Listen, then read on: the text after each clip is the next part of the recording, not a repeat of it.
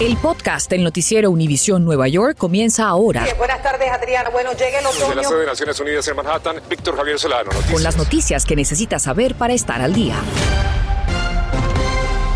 ¿Qué tal? Buenas tardes. Le saluda Adriana Vargas Sino. Y Víctor Javier Solano, como siempre, gracias por acompañarnos. Bueno, y revelan el plan de seguridad en el subway a raíz de incidentes violentos. El alcalde Eric Adams y la gobernadora Hochul buscan qué hacer con las personas desamparadas. Nuestro Peter Ortega nos cuenta sobre esta iniciativa que busca mantener a los pasajeros a salvo de los delincuentes. Aquí tuvo lugar esta conferencia de prensa. Nos encontramos en el interior de la estación del subway de la calle Fulton. En la conferencia se dejó muy claro que el enfoque de este plan no es criminalizar ni castigar, sino ayudar a estas personas sin hogar y también prevenir. Pero si bien dejaron claro esto, agregaron que, ok, hay que ayudar a estas personas, pero ellas no deben estar aquí dentro de las estaciones del tren. Este no es el lugar apropiado para ellas y van a hacer cumplir todo esto. En este sentido, agregan que no hay que crear leyes nuevas, pues ya existe un código de conducta con reglas de la MTA. Lo que pasa es que muchas veces no se han cumplido y esta vez prometen las van a hacer cumplir. La promesa es que el sistema va a cambiar. Entendemos el problema de seguridad que, que hay en el sistema. El enfoque de hoy es los policías pueden hacer su trabajo, deben de hacer su trabajo, no hay ninguna duda de qué se necesita y qué esperamos de ello. El plan, en el que participan numerosas agencias, incluye los siguientes puntos. Incrementar la presencia policial en las estaciones acompañados de personal de la salud. Conectar a las personas sin hogar con los recursos que necesitan. Aumentar la capacidad de camas para pacientes psiquiátricos en hospitales.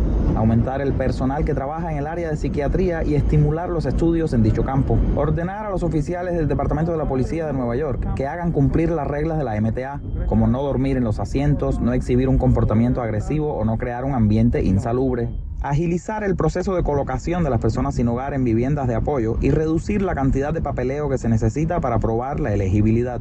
Conversamos con residentes hispanos de la ciudad y nos dijeron que apoyan enérgicamente el plan. Cuéntame, ¿qué te parece este plan? Fenomenal, porque nosotros los que estamos, como las mujeres que estamos viniendo aquí, que a veces venimos solas, tenemos mucho miedo de que esta persona nos ataque, nos tiren del tren, eh, a veces fuman arriba de nosotros y estamos muy atemorizadas. Según datos del Departamento de la Policía de la Ciudad de Nueva York, desde enero hasta esta época de febrero del año 2021 se produjeron unos 167 crímenes en el sistema de transporte público de la ciudad de Nueva York, mientras que en el mismo periodo de 2022 ya son 276. Esto significa un aumento importante del 65%. Reportando desde Manhattan, yo soy Peter Ortega, Noticias Univisión 41. Gracias a Peter y por otra parte, una familia de nuestra área vive la angustia de que su casero los expulse del hogar luego de haber vendido el edificio donde residen. Isabel Peralta Gil habló directamente con una inquilina afectada y un experto sobre derechos de inquilinos aunque no tengan contrato de arrendamiento. Tengo nueve años viviendo en el apartamento y desde hace siete años ya no nos salís. ¿No les da el contrato? Contrato, ajá. El ¿Por qué? No, no sabría decirle, pero siempre nos ha dicho que probablemente es por nuestro estatus. Migratorio. Eh, ajá, sí. Mireya Flores asegura que está siendo desalojada injustamente, sin tiempo para buscar otro apartamento y sin regresarle el depósito. En diciembre él vino y nosotros, este, nos, no nos, nosotros le pagamos la renta y de allí él vino y después de dos semanas vino y nos dijo que ya había vendido el edificio y que teníamos que irnos en marzo. Contactamos a la organización Tenants and Neighbors para conocer los derechos de Mireya. Todas las personas tienen derecho al proceso judicial. Los propietarios tienen que darle 30, 60 o 90 días para que se mude. Sin embargo, después de que expiren los 30 días o los 3 meses, hay un proceso a seguir. El arrendador tiene que empezar un caso en la Corte de Vivienda si es que el inquilino no, no, no se puede mudar. Luego, el juez tiene que firmar una orden de, desalojo. Con esta orden de desalojo, el propietario debe de solicitar una orden al alguacil. Solamente el alguacil puede cerrar la puerta. Usted después debe llamar al alguacil o marshal y preguntar si su caso es verdadero. La policía no está autorizada para hacer desalojos. Los casos de desalojos presentados en corte en la ciudad de Nueva York entre el 15 de marzo del 2021 al 6 de febrero del 2022 fueron 89.312. En el Bronx, 31.196. Brooklyn, 23.251. En Manhattan, 16.713. Queens, 16.356 y en Staten Island 1.796. Si su casero le cierra la puerta de manera ilegal, usted todavía puede ir a la Corte de Vivienda, pedir que le abran. Allí no le pedirán su seguro social ni su estatus migratorio. Si las personas no tienen un liso, un contrato de arrendamiento, eh, también tienen derechos.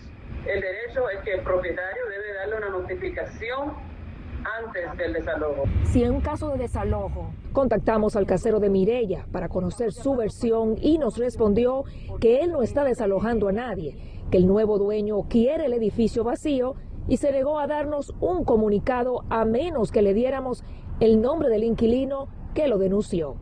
Desde Brooklyn, soy Isabel Peralta Hill Noticias, Univisión 41. Infórmate de los principales hechos que son noticia, aquí en el podcast del noticiero Univisión Nueva York.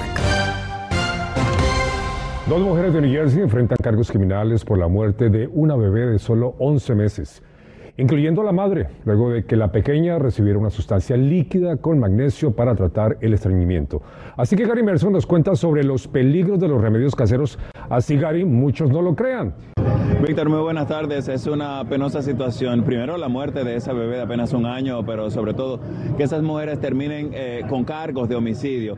Estamos en las afueras de una farmacia y ustedes saben que aquí, por ejemplo, aparecen todo tipo de medicamentos, eh, desde para espasmos musculares, para dolores son muy comunes, para la gripe, eh, para todo. Eso es común. Hay muchos medicamentos que son de venta libre que los podemos encontrar.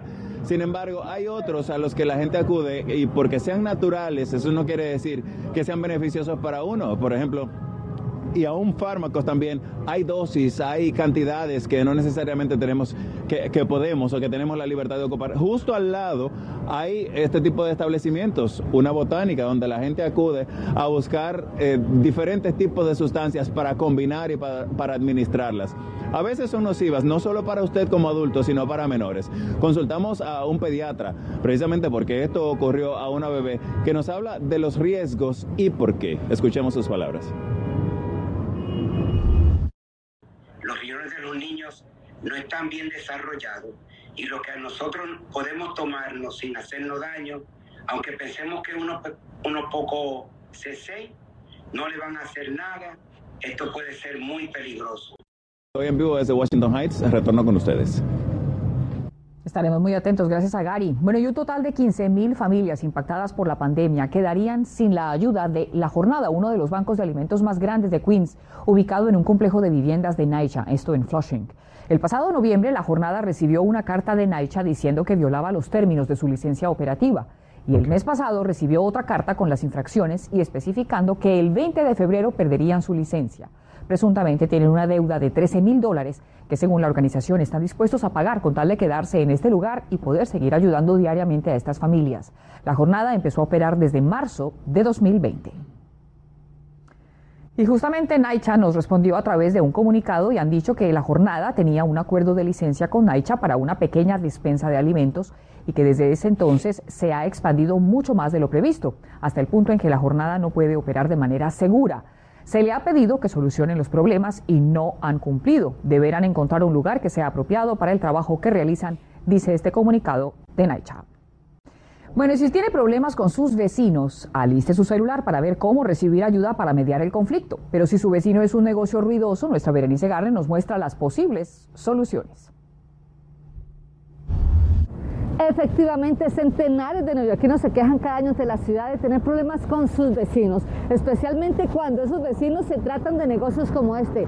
María lo ha vivido en carne propia. Ya es por una área de vivir. Llegamos hasta este sector de la calle Dykeman en Manhattan, muy conocido por sus restaurantes y bares. Aquí yo me he hartado de llamar al 311, ya yo no llamo. Justo encima de uno de los más populares, María intenta dormir. Aquí nadie duerme con la bulla, en el verano ni se diga.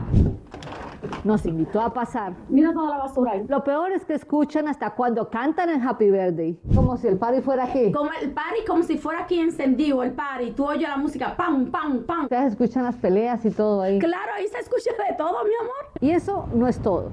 Cerraron la calle completa, ya ellos se han hecho dueños de esa calle.